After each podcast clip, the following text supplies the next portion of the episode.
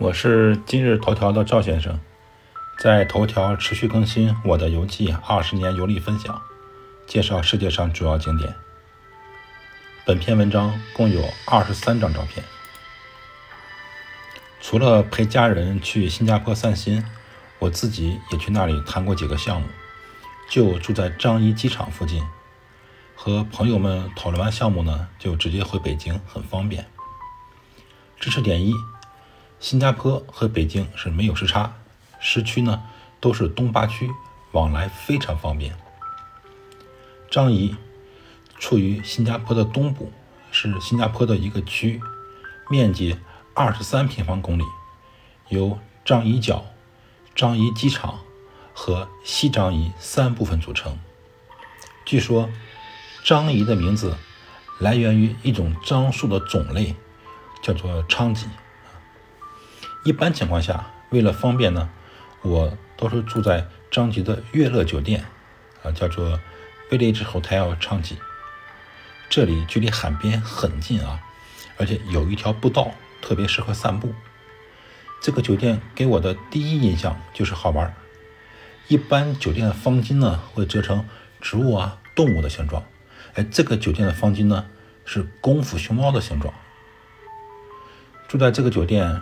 透过窗户就能看到海，步行到帆船码头也很近。我之所以愿意住在这里，就是因为能沿着海边跑步。樟宜半岛拥有阳光海滩，是航海和水上运动的理想场所，很多航海俱乐部都聚集于此。樟宜的滨海公园也是新加坡最有历史的公园之一。知识点二：樟宜。是新加坡岛扼守柔佛海峡东口的一个非常重要的渡口。海边的步道呢，适合跑步。我曾经在这里跑出了我历史上五公里的最高的配速。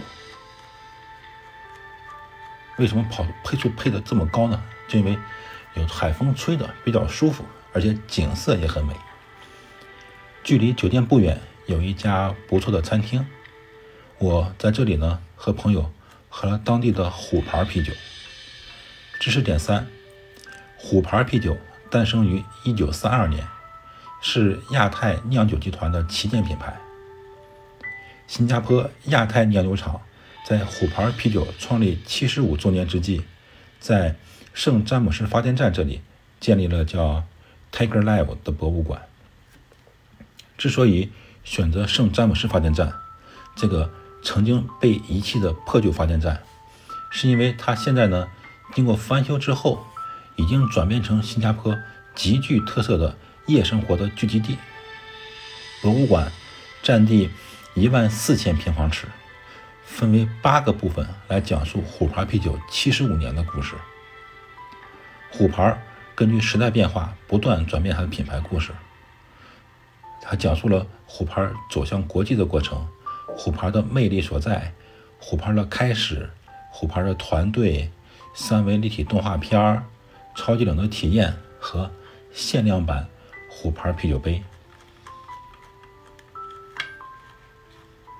赵先生，二零二三年一月三日。